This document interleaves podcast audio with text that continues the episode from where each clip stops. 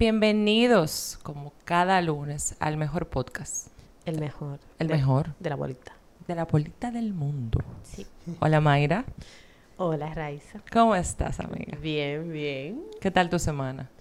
Ajetreada, pero es normal, ¿no? Sí, ¿Ya te vacunaste? hace tiempo. Bien, perfecto. Vacúnense. ¿Verdad? Si supiera que yo iba a hablar de eso en el episodio pasado, iba a ¿Es decir que vacúnense. Y después se me... Ahí dijeron corte. y como que se me fue el agua. Bueno, como Sí. podrán ver, nosotras no estamos solas hoy. No. Para los que nos tiran, diga que nosotros le tiramos a los varones, miren aquí. Primer invitado de la segunda temporada. Primer invitado. Y macho masculino. Y o sea, macho masculino. Que no haya duda. No hay duda. No, la- Bienvenido, Danilo, ¿cómo estás? Excelente, gracias a Dios. Qué bueno. ¿Probaste el vinito? Vamos a eso. Vamos. Bueno, un chin chin. Chin chin. Grupal. Salud. Salud.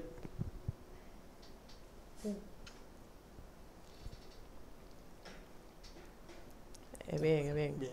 Es bien, mira, esto es un, red blend, ya nosotros lo habíamos probado, pero... Lo bueno se repite. Exactamente, lo bueno. No, y Vuelve pa- segunda para mí es la primera vez y realmente está. Sí, sí, está bien, es una mezcla ahí de, de uvas, o sea que... Económico, bueno, baja bien, no falla. 3 por 2. Exacto. ¿Qué más tú quieres? Dime tú. No hay pérdida. Exacto, No, para nada, para nada. Excelente. Sí. Bueno, nosotros hoy invitamos a Danilo a juntarse con nosotros porque nuestros, increíblemente, nuestros oyentes masculinos nos comentan más sobre temas Sí. que, que para que nosotros debatamos. Qué chulo. O sea, pero las mujeres se me están quedando atrás, pero atrás del último. Sí, porque el 40 fue también Un varón. Un varón. Y ahora el 41 también fue un varón. Un varón que lo propuso, nuestros oyentes. Gracias, señores. Sí, gracias. gracias. por, por traer contenido a nuestra mesa. ¿Verdad que sí? Amiga, hoy me siento que estamos en el patio. ¿Verdad que sí? Sí.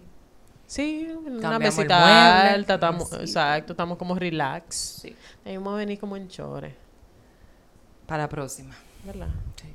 Coño. Pero nada, Danilo, bienvenido. Incluso eh, te traemos aquí porque el tema que propuso eh, uno de nuestros oyentes fue las finanzas en pareja. Y a mí me pareció muy, muy importante porque yo sé de parejas que se han separado incontables, incontables Sí. cuentos de parejas que se han separado por asuntos financieros. Entonces, eh, nada, yo creo que es un buen tema para nosotros discutirlo con una copita de vino aquí en este Caribe. No, y que es diferente hablar de finanzas con un vino. Exactamente. Le da como un toquecito diferente. Sube un poquito la opulencia. Exacto. Cuéntanos eh, de ti, ¿por qué, ¿por qué tú crees que la finanza es tan decisivo en una relación cuando se supone que tú te enamoras de una persona no por lo que tiene, sino por lo que tú sientes por, por esa persona, o sea, el amor, la pasión, etcétera. Se van al caño, mi hermano, con la A finanza. mí. Los cuartos son importantes. Sí, yo sé que los cuartos son importantes. Muy. Pero yo pero una cosa es tener dinero y otra cosa es saber manejar las finanzas. Estamos de acuerdo. Y, y es por lo tanto, empezando por ahí, el dinero es importante. Y es que a veces nos concentramos en que la persona que la quiero, que la adoro, pero cuando empieza realmente la, la, los compromisos y las situaciones eh, de pareja, eh, sí, yo te quiero mucho, pero cuando vamos a salir a dónde vamos, ¿vamos a un chimi o vamos a un restaurante? Entonces ahí la, la finanza influyen. Sí, pero déjame decirte algo. Yo, por ejemplo, cuando estaba con mi esposo saliendo, a mí no me importaba dónde me llevara. Todo lo contrario, yo era muy easygoing. Y si nos, si nos teníamos que sentar en un chimi a cenar, cenado. Mi hermano, yo conocí ahí por la independencia uno, unos hot dog manga larga, que le dicen así mismo manga larga. ¿Tú lo has probado, Raiza? No sé. Raiza, tú, tú eres poppy, amiga. tú eres muy poppy. Lo siento. bueno, hay unos hot dogs que son como tres veces el tamaño de un hot dog normal. Y a mí, o sea, a mí no me importaba, pero ya después de que estábamos casados, eso resulta ser, o sea, el asunto económico resulta ser un estrés. Y no por el asunto de dónde salimos, sino el asunto de las deudas que adquirimos en conjuntos, pero a nivel individual. No sé si me doy a entender. Sí, claro, y mira, y es que cuando nos juntamos como pareja, realmente, eh, para quitar el tema de finanzas, llamarle olla, usted llega con su olla a la pareja. Entonces, yo llego con mi situación, tú llegas con la tuya, entonces cada quien viene con sus ollas ya en mano, su problema ya financiero, y luego traen la que vamos a crear en conjunto, ya al momento, al momento de estar juntos. O sea, ahí ya yo eh, evalúo lo siguiente. Ok, yo vengo con tal problema, yo estoy aportando cariño, aprecio, pero también vengo con mis situaciones, no solamente personales, sino también financieras. Entonces, en ese momento, que esa persona trae también a la mesa, que yo traigo en el juego, que yo pongo en la mesa. Entonces, es importante. Pero, Danilo, hay una cosa. Hay parejas que dicen, ¿no? El hombre que se tiene que encargar de lo cuartos de la casa. Y él es el que tiene que resolver los problemas. Yo trabajo para mí y yo trabajo para gastar yo. Ahí entra el que muchas veces la mujer no le dice al hombre cuánto gana. Sí. Se queda con eso callado, pero a la mujer sí le gusta saber cuánto el hombre gana, en qué tú estás gastando los cuartos. Si tú ganas 80, un ejemplo, es más, me tiré muy alto, si tú ganas hasta 30 mil pesos y tus gastos de la casa son tantos, son 25, ¿dónde están los otros 5? Ahí ¿Qué tú estás haciendo con esos 5? Y es, la, y es la cultura dominicana. Para poner un ejemplo, si yo tengo 500 y mi esposa tiene 200, realmente ella tiene 700. Yo no tengo- Es verdad, uno se ríe, pero es verdad. Es así. Y al final el hombre tiene dos decisiones. O tiene la razón o es feliz. Entonces, con, e- con eso no se discute. Mira, tú sabes que una de las cosas, yo estaba muy clara de que en mi casa todo era, iba a ser 50-50. De que yo iba a aportar el 50% de las, de, o sea, iba a asumir el 50% de los gastos de la casa y mi esposo el 50%. El 50%. Pero después de que nuestra vida de, de pareja arrancó como ya esposos, pagando casa y eso, vinieron algunos problemitas, como por ejemplo que él se quedó sin trabajo. Entonces él no podía pagar esos 50%, no lo podía asumir. Yo, como esposa consciente que soy, yo decidí asumir ese gasto.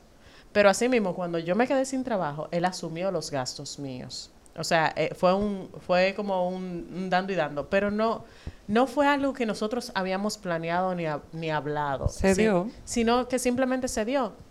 Yo conozco el caso de una pareja que cuando entró esta olla que era, o sea, que empezaron pa- de la pandemia, que empezaron a, a, a votar muchísima gente.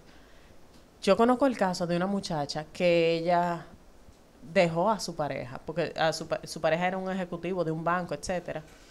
Y a él le habían salido como oportunidades de trabajo, pero él no quería nada menos de lo que él ya había eh, de- obtenido, una gerencia, una dirección, ¿verdad? No quería.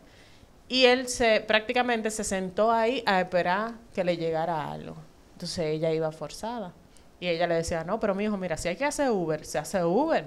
Y el pana, no, tú estás loco, que sí, cuánto. O sea, se, se, se sentía como que eso lo, humi- lo Al iba menos. a humillar. Sí, se sentía como al menos, ¿no? Él tenía que ser un gerente o un director. ¿Por qué la cultura, eh, esa cultura machista en el hombre? Porque, déjame decirte algo, hay muchísimas mujeres ahora mismo que trabajan y pueden ser independientes y deciden estar con una persona y asumen un una posición, pero hay una cultura bien machista en nuestro país de que si el hombre no es que está pagando todo, no se siente hombre. No, sí, es que eso viene de los tiempos de atrás, o sea, de nuestro abuelo. O sea, el hombre se la trabajaba, la mujer se quedaba en la casa atendiendo y eso fue lo que, la programación que se fue dando. Sin embargo, ya hoy en día hay una mujer independiente, una mujer que se provee por sí sola y que ya no necesita un hombre monetariamente, simplemente toma la decisión de compartir su vida con él. ¿Cómo no empieza a hablar entonces, como pareja, sobre asuntos financieros sin que el hombre se sienta atacado o que se sienta como que lo van a chapear? Porque Ahí yo iba palabra. y la iba a formalizar, o sea, la iba a hacer de otra forma. Si, si desde el noviazgo uno debe de decir en realidad quién uno es, porque para mí que uno se vive la película en el sentido de que uno quiere ser aparentar o tú no quieres que en realidad el otro sepa tu realidad, de que quizás, mierda, yo me descuadré de que yo llevé a la jeva para Laurel, pero en realidad a mí me daba era para comer ricos hot los martes.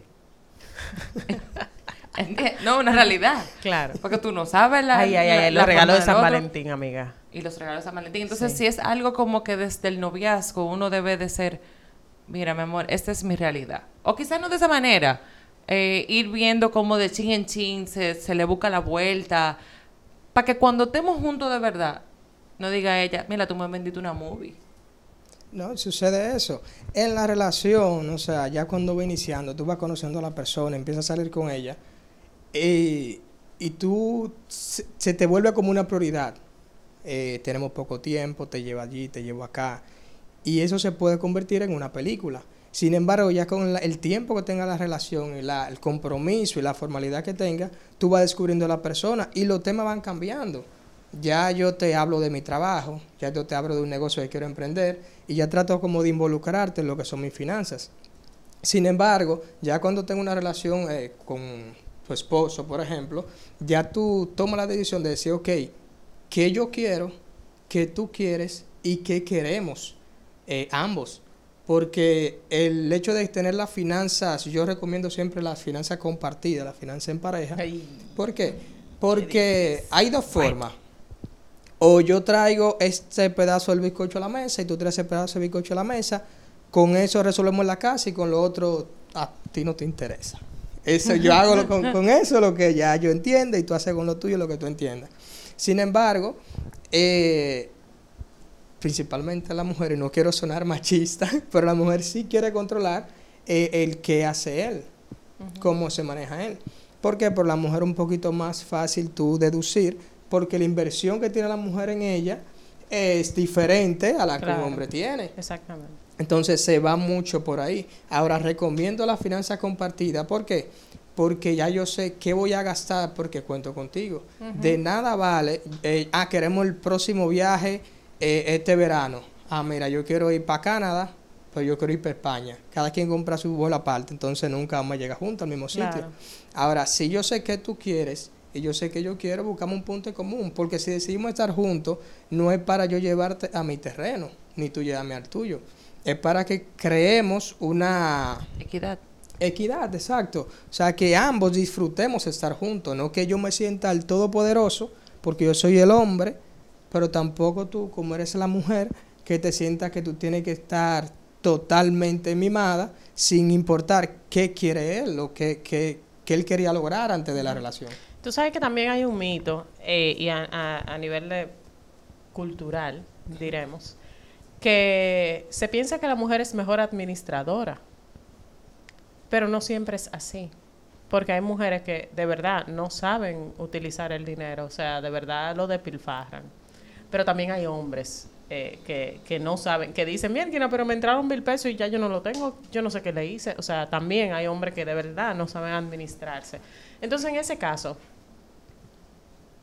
¿cómo uno decide quién va a administrar el dinero? O sea, ¿cómo uno decide eh, quién va a llevar las cuentas? Porque siempre hay alguien que tiene que tener su tablita de Excel. su tablita de Excel ahí con todos los ingresos, con todos los gastos fijos, con todas las deudas que tenemos tú por tu lado, yo por tu lado y compartidas. O sea, lo pago de, del préstamo del vehículo, lo pago del colegio de la niña, o sea, Los eso tiene que estar... amiga. Los gastos, gastos, full. Ok, pero también me voy más allá, o sea, si yo de verdad quiero controlar full lo, mi, mi dinero, yo tengo que saber hasta en qué yo lo gasté. O sea, gasté 10 pesos en una menta, yo tengo que ponerlo en mi tablita de Excel. O sea, ¿cómo yo decido eh, con mi pareja quién es que va a administrar, quién va a llevar ese, ese, esa visual? Porque ni siquiera es un control, porque no es controlando lo que tú vas a gastar. Porque hay veces que el otro lo piensa así, tú me estás controlando. No, mira, eso se despierta en la pareja y siempre va a haber uno que va a estar eh, pendiente a eso. Esa persona puede ser quien lo lleve o puede ser simplemente quien dé la iniciativa y que incite a la otra pareja a eso. Porque el mismo presupuesto a veces sentimos como que nos cohibe y es todo lo contrario, nos libera.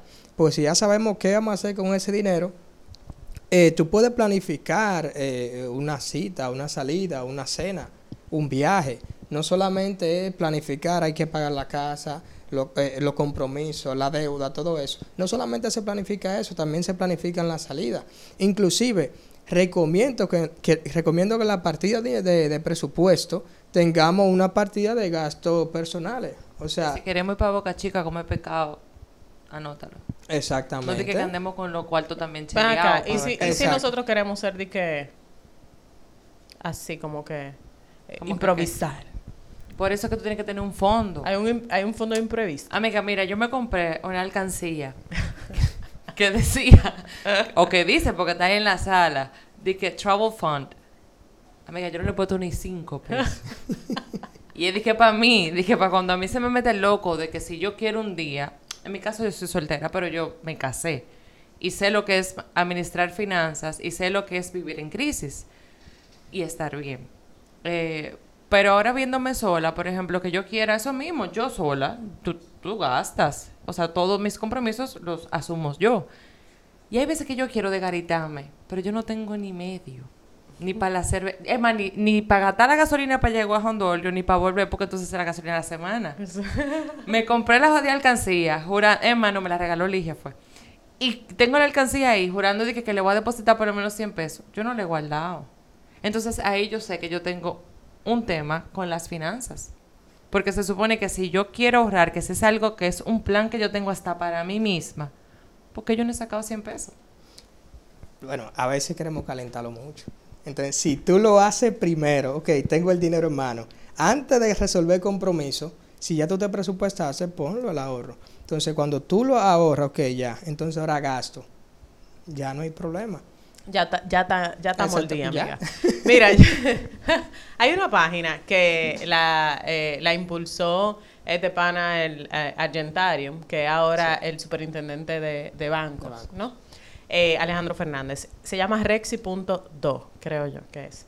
Y tú puedes ah, ver diferentes opciones de diferentes cosas. Por ejemplo, si tú quieres tomar un préstamo, te pone todas las opciones de préstamo de los diferentes bancos, a qué tasa, qué te conviene, qué no. Y te, o sea, tú tienes una visualización sin tener que ir al banco a preguntar de todos esos servicios. Y pasa también con la cuenta de ahorro. Por ejemplo, hay cuentas de ahorro que anualmente te dan una como una tasa de, de- como de, De ganancia, retorno, ¿no? de retorno, exacto, de interés. Y lo que yo no sabía esa vaina. O sea, de verdad yo no lo sabía, yo no tenía idea, pero tú tienes que mantener un, un mínimo fijo en la cuenta para que eso se, se te sume a tu a tu a tu a tu capital, a, a tu ahorro en ese momento.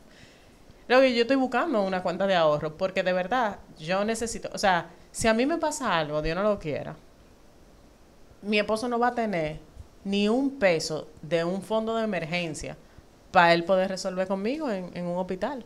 Me- Me gusta esa- eso que utiliza de fondo de emergencia. Y es que, por ejemplo, el tema del ahorro per se para mí no es muy recomendado. ¿Por qué? Porque tu dinero se devalúa con el tiempo. O sea, lo que tú compras hoy con mil pesos, no es lo mismo que tú vas a comprar hoy, eh, a final de año con los mismos mil pesos. O sea, en el tiempo se te devalúa. Entonces, no es ahorrar por ahorrar. Y ya que hablas de fondo, eh, es en lugar de hacer una cuenta de ahorro, crear un fondo de inversión, inversión líquida, que tú puedas retirar tu dinero, pero el banco te da un promedio de un 5, 6 o 9% al año, que ahí tú por lo menos manejas la inflación y no guardarlo simplemente para un día, sino, mira, un ahorro tiene que ser específico. Recomendamos un fondo porque al final tu dinero no se devalúa, pero debe ser específico para un carro, para una casa, para un viaje, porque si no tu dinero va ahí como... Devaluándose. eh, devaluándose. O sea, y el punto no es tener dinero por tener dinero, sino es que el dinero es una herramienta que tenemos que usarla. Exacto. Igual el fondo de emergencia, tú puedes crear un fondo de emergencia de, de digamos, tres o seis meses de, de tus, de tus gastos. Entonces, si te eh, pierdes el trabajo o tus negocios se caen, tú tienes algo de qué mantenerte. Y es que tú tienes tres meses, seis meses para entonces con la cabeza fría reestructurarte y buscar otro empleo, levantar tu negocio o cerrarlo y abrir otro negocio y tienes esa versatilidad. Pero si lo dejas simplemente a que tengo hoy, lo de vivir hoy, si pasa que, al que si te da una El gripe, día a se- día. si al bolsillo le dio una gripe ya y se fue. No. Daniel, una pregunta. ¿Tú das asesoría a pareja? Eh, directamente como pareja no. Eh, hay dos formas de tú hablar de un tema. Y es, o tú te certificas o te titulaste en ese tema, o tú eras un desastre y te volviste experto en el tema mientras fuiste llevando tus ollas. Yo voy de a la- camino a ser experta. No, yo me amiga. Eventualmente. Yo puedo dar clase de cómo dejar de dar... No, no voy a decir. todavía, todavía no, amiga, todavía estamos en proceso. Estamos en- sí, Estamos pero- en proceso, amiga. Es eso, tú vas del desastre al mensaje, o sea, cómo yo pasé por ahí. Y algo que funciona mucho, no solamente presupuestarse y decir yo gasté en eso. Al final tú tienes que tener una revisión o quincenal o mensual de qué es qué gasté realmente para tú evaluar qué estuvo mal, qué estuvo bien. Tú sabes que yo aprendí a, por lo menos, empezar a poner mis gastos fijos. Yo no, yo soy un poco old school. A mí me gusta escribir en libreta con lapicero y hoja. Eso de Excel muy práctico, muy chulo. Qué lindo. Amiga, te suma todo. A así mí, mismo. sí, bello, hermoso. Te lo suma y te, y te pone y te pone de una vez y que el 18% y esto es el Amiga, diezmo que tú tienes para que tú entiendas, yo soy de la que voy al supermercado con la lista en una hoja. O sea, es para que tú entiendas. Enti- a mí eso me gusta, me hace sentir como, ok, esta es mi lista. Entonces, así mismo yo tengo mis gastos. Pero hay algo que yo no he aprendido, y ni siquiera en el tiempo que duré casada. eh, el poner, por ejemplo, me comí un helado hoy, déjame anotarlo. Me bebí una cerveza, déjame anotarlo. Fui al salón hoy. no, ya yo metí el salón en los gatos fijos. Eh, me compré una botella de vino, déjame anotarlo. O sea, yo no- eso no lo puedo hacer. Ahora, los fijos, luz, casa, carro, eh, préstamo, X, no sé qué, eso sí. Pero el que cada detalle, o sea, esa parte me aburre. Esa parte como que no puedo. A mí se me olvida. Mira, mira, Yo lo intenté, pero cuando empecé a ver que yo gastaba tanto cuarto de que en helado y en, en Wendy y vaina, ahí yo dije, yo no, no puedo. Me di cuenta de que en verdad en comida, yo, Raiza, gasto mucho dinero. Amiga, pero yo, y, y escúchame Danilo que te, que te interrumpa, pero yo, por ejemplo, sacando mi, mi presupuesto y mis gastos, porque yo, necesita, yo necesitaba visualizar mis gastos fijos. Y yo tengo una muchacha que le cocina a las niñas y eso, pero yo me paso el día entero fuera de la casa y yo compro comida en la calle, ¿verdad? Compro comida en la calle, pero yo también compro comida para la casa, pero es para las niñas.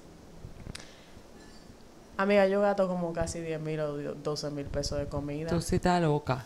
al mes. Tú estás loca. ¿Tú En Uber Eats y en, y en pedidos ya, loco. Mayra, pero organízate, cocina los domingos. Eso es lo que yo me hago. A mí no me gusta la comida recalentada.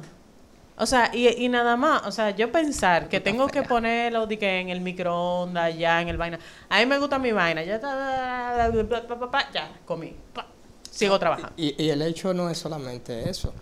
Si tú no te gusta cocinar los domingos y recalentarla, el punto no es que te limite y que te aburras a que no puedo simplemente gastar, porque dinero es para gastarlo, para invertirlo. Entonces, tú podrías presupuestar ese dinero y ahí no, no hay ningún inconveniente. O sea, yo recomiendo inclusive que para el tema de un café, eh, una, un snack me comí en el camino, tú puedes presupuestar un 5% de, de, de tus ingresos. Y eso ni siquiera tú eh, lo contabilizas. Mira, estos son para gastarlo. Yo salgo con eso, si de ahí yo me quiero beber un café, me lo, me lo tomo. Tú sabes que yo suelo hacer mucho cuando yo cobro, yo no llevo comida al trabajo. O sea, cuando yo sé que, di que van a pagar, digo un viernes, porque yo digo, yo pago tanta vaina. O sea, el sueldo se va para pagar. Me doy un gusto. Déjame, coño, pedir lo que me dé mi maldita gana. Y si hoy quiero gastarme mis 500 pesos en algo que a mí me gusta, coño, el dinero no solamente se hizo para pagar. O sea, si este es mi gusto, este es el momento que yo me lo puedo dar, yo me lo doy. En ese sentido, yo me he vuelto un poquito, a ver, como flexible sería la palabra, o, o, o decido disfrutarlo. Digo, espérate, no solamente se vive para eso. Ahorita me muero mañana y las deudas se desaparecen. Exacto. Porque tú te mueres y ya. Pero lo que dice Danilo, tú lo puedes presupuestar. O sea, tú puedes, tú puedes presupues- presupuestar ese tipo de gastos o gustos en tu presupuesto. Por ejemplo, qué porcentaje yo puedo usar para darme mi gusto. Ya ahí como que me aburre. Porque entonces No, no, es amiga, como- porque- Es que entonces ya no es improvisado, ya no es como la no, parte... porque, porque tú no lo vas a, gas- a gastar entero. Tú vas a tener un No, no. monto eh, específico. No, Como que yo diga, el mes son tres mil. Exacto. Exactamente. Es como si tú dejes... Y esos tres mil pesos tú lo gastas como a ti te dé tu gana, en gusto y vaina, que sé cuánto. Como te- Y para responderte la anterior pregunta de que no te gusta anotarlo, porque son cosas pequeñas, eh, y te gusta anotar, para las que no nos gusta tanto escribir, eh, algo que hago con mi pareja es que creamos un grupo de WhatsApp de finanzas. O sea, gastamos lo que yo gasto, yo lo mando por el grupo, no es para que hablemos. Mucho menos para tú decir, ah, porque tú gastas en eso. ¿En serio? Sí, y tú, Tu esposa te ama. porque como tú agarras y tu pareja te ama. no es que lo pones todo, pues. Ah. pero como tú agarras y ah, andas como Pablo Escobar con una libretica, ah, me comí un café, me comí esto. me Déjame y lo anoto Entonces, en mi no, libretita. Tú lo pones por ahí, mira, tan, tan, ya pasó eso. Y si es dentro de los 3 mil pesos de tu presupuestal, te queda para gastarlo en eso, no tienes ni siquiera que anotarlo porque ya están puestos esos 3 mil. Puede que sobren, pero el punto es que no te excedas. Que no te exceda. Porque no es simplemente, el, el presupuesto no es para que te aburras, no es para que tú ahora digas, "Eh, ahora soy un esclavo, ahora no puedo gastar, ahora me siento como intimidado. No es para eso, es para que tú puedas disfrutar sin el pesar, porque a veces tú sales, me doy un gutazo y después el otro día como que... La. Mierda, ¿Y ahora? ¿Por qué ahora. yo me comí ese hamburger ayer? No debía Exacto. hacerlo. Además de que me llené, me sobregiré. No, y que ahora está el número privado llamando. Ta, ta, ta, ta, ta, ta, Sí, ta, ta, lo ta. hago. Entonces, ahí, tú, ahí, ahí lo que disfrutaste se te vuelve un pesar como que... ¿Y ahora? Un estrés.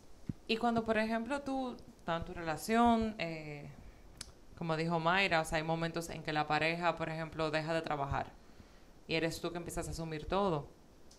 Y lo asumes tanto que llega un momento en el que colapsas, porque ya no hay de dónde más jalar.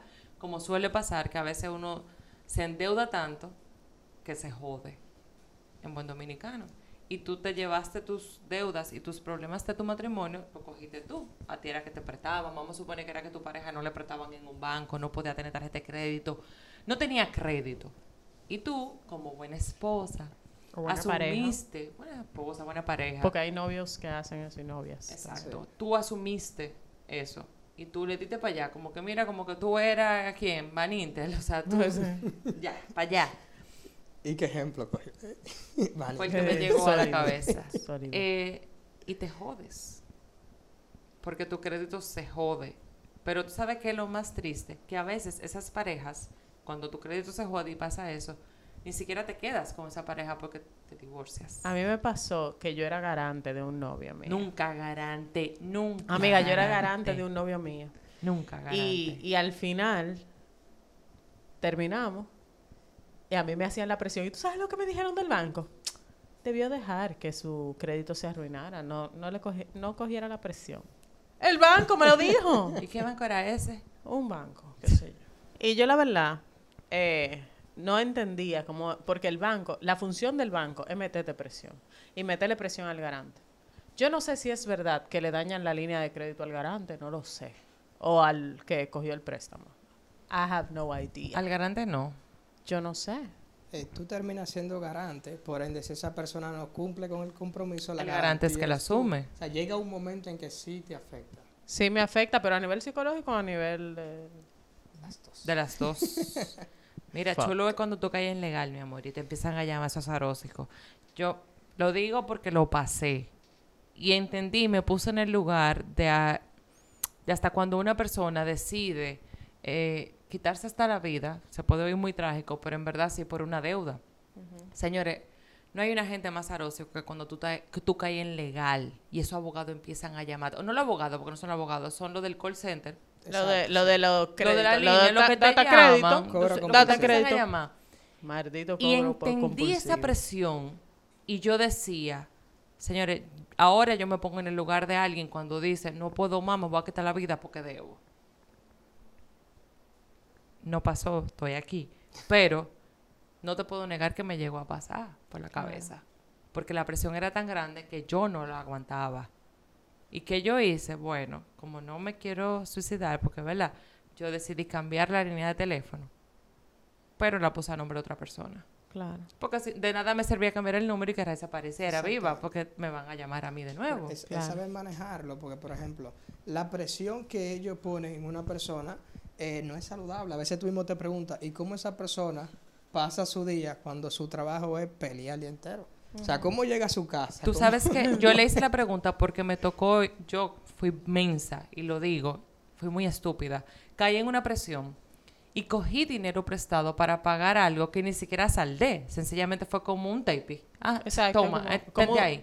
como un chin. El chin que me dijeron, lo busqué de todos los lados. Y yo me senté con la muchacha que, que era que me estaba metiendo la presión. Y yo me senté con ella. Yo fui a ese sitio, señores, eso da grima. Él tuve como esa gente tan arriba de la gente. Y una llamada va y una llamada viene y la presión que le meten. Y yo me senté con la muchacha y yo le dije, ¿cómo tú duermes? Porque yo me imagino que tú también tienes deuda. No me digas a mí que tú dices que estás bollante que, que tú no debes ni un peso. ¿Cómo tú le metes una presión tan grande a una gente que el otro se sienta que, coño, me están acosando? O sea, yo soy un, un delincuente. Es su trabajo. Cuando tú te apuesto que tú también debes. Y que a ti tampoco te gustaría que te hicieran lo mismo. Y esa persona se quedó, como que parece que nunca lo había analizado de esa manera. Y me dijo, tú tienes razón, pero este es mi Y trabajo. hay que verlo porque aunque no maneje congruencia, ella está trabajando ahí porque también tiene sus deudas que pagar. Sí, Claro. De eso se trata. sí, es verdad. Pero yo digo que tú tienes que tener la sangre muy fría. Es cierto. Ni Para eso, amiga. Hay veces que necesidad. amiga. Hay veces que necesidad. Mira, hay veces que duran tres meses en el trabajo y después se van porque no aguantan. Yo puedo, yo me he visto en necesidades y yo coger un trabajito así de meterle una presión a una gente cuando yo vengo de necesidades es muy madafoca. Así es. O, Sí. o eso termina, bueno, o es una persona que ya es fría o termina realmente enfriando a la persona en ese tipo de ambiente y de escenario. Pero no solamente que yo estoy llamando a una persona eh, compulsivamente, sino es que todo el que está alrededor mío también lo está haciendo. Y no he estado en el, en el ambiente, pero posiblemente hasta conversan, ah, que le dije eso a este, ah, que hablé con el otro. Y en la empresa, por ejemplo, eh, me llaman mucho por cuestiones de, lo- de los mismos colaboradores allá. Y llaman de una forma que hasta yo mismo tengo que decirle, mira, él está trabajando, como él está trabajando, es que él te va a pagar. Entonces, si tú lo llamas tres, cinco veces al día, tú no va a poder es- trabajar. no va a poder trabajar para No pagarte. poder pagar. Inclusive, a veces hablan con un tono que tú tienes que responderle, pero... No, No te hablan que peor que tu papá. O sea, y ya con- y yo digo que cuando ya empiezan a llamarte al trabajo, ya hay un poco denigrante. Sí. Porque mientras el celular tú sientes que, ah, es conmigo. Pero amiga, tú sabes que hay, hay lugares de trabajo, que lo sé de primera línea, que revisan tu buro de crédito para saber, para contratarte, Claro, para saber si tú debes. sí. Entonces, MMG, yo quiero un trabajo para poder pagar mis deudas. ¿Cómo tú me vas a juzgar a mí y no me vas a dar un trabajo o no darme la oportunidad? Por mi buró, porque tú no sabes en qué circunstancias. Seguro yo creen que yo me lo bebí o me lo betí. O yo soy Te lo oliste, amiga. co- eh, compradora compulsiva. A, a veces sucede por el tipo de responsabilidad que te van a poner. Porque si una persona tiene muchos problemas eh, que se reflejan en su buro de crédito y yo ponerte a ti a manejar cierta cantidad de dinero, inclusive hasta en efectivo, Me imagino que si hay mucha probabilidad de de que te llegue por lo menos una... un Una tentación ahí en algo financiero sí puede ser. eso- Tiene esa lógica. complicación. Sí, tiene lógica. Danilo, ya para ir finalizando, ¿qué consejos tú les das a todas las parejas jóvenes que se casan ilusionadas, enamoradas, piensan que su pareja es perfecta y que su vida es perfecta y que ellos van a poder manejar lo que es un pago de una vivienda? Que es un gancho lo de la vivienda esa, de que de, de low cost, de que de bajo costo, Sí, eso es un gancho, un gancho mayúsculo, porque es que no hay forma, o sea, no hay forma de que una persona a las tasas que están prestando los bancos o la, la- la entidad bancaria pueda con un sueldo paupérrimo como lo que se gana la mayoría pagar una casa. O sea, eso es añadirse un problema mayor y querer divorciarte a ti a los cinco, menos a los, a, a- a los dos años. Es así, por ejemplo, sí termina siendo saldado, pero en 20, 30 años, Exacto. cuando ya estamos disfrutando de a los nietos. Entonces, como que no tiene una pareja joven que verdad. se casa, quiere su casa, pero tiene que tomar decisiones. O sea, ya como pareja o como persona individual que yo traigo a la relación, porque hay que hacer un poquito más eh, serio en ese tema, porque ya es un compromiso que me afecta a mí, te afecta a ti, nos afecta a ambos, y más si queremos formar familia, tener hijos y todo eso. Entonces, lo primero es evaluar qué yo traigo a la mesa, qué, qué deudas yo traigo y qué beneficios yo traigo también, o sea, qué organización yo traigo a la pareja o qué inversiones que nos generan ingresos aparte de un salario o de un, o, bueno, un emprendimiento per se. Entonces, lo primero es como persona, ¿qué, cuáles son mis costumbres, cuáles son mis hábitos, porque al final los resultados que yo tengo vienen de mis creencias. Y yo vengo de una familia, tú vienes de otra, tú vienes con unos valores, creencias diferentes a la mía, pero ¿qué sucede? Tus creencias eh, te generan tu pensamiento. Tu pensamiento, tus acciones, o sea, según cómo tú piensas, tú actúas. Entonces, esas acciones se vuelven hábitos y esos hábitos te dan resultados. Si tú te, tienes la costumbre de, por ejemplo, tomar vino. Tomar vino no tiene ningún inconveniente, no estoy en nada en contra del alcohol. ¿Qué sucede? Pero si yo me tomo una botella cada dos horas, sí genera un inconveniente, no solamente en la salud, sino también en lo financiero. Ahora, si yo decido, ah, no, yo quiero tomarme una copita de vino diaria, quiero disfrutar con mi pareja una copa, eso no tiene ningún inconveniente, y más si lo presupuesta. Pero lo que quiero llegar al punto es que según la creencia con la que yo vengo al matrimonio, son así mis resultados.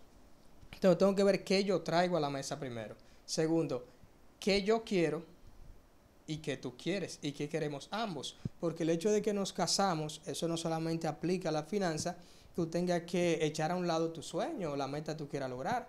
Están las mías, están las tuyas y están las que vamos a lograr juntos. Entonces, en lo financiero, ¿cuáles son tus planes que tú quieres? Por eso eh, recomiendo la finanza compartida. ¿Por qué? Porque en el mismo presupuesto yo digo, ah, mira, yo quiero esto, pero ella quiere lo otro. Entonces, ¿qué puedo sacrificar?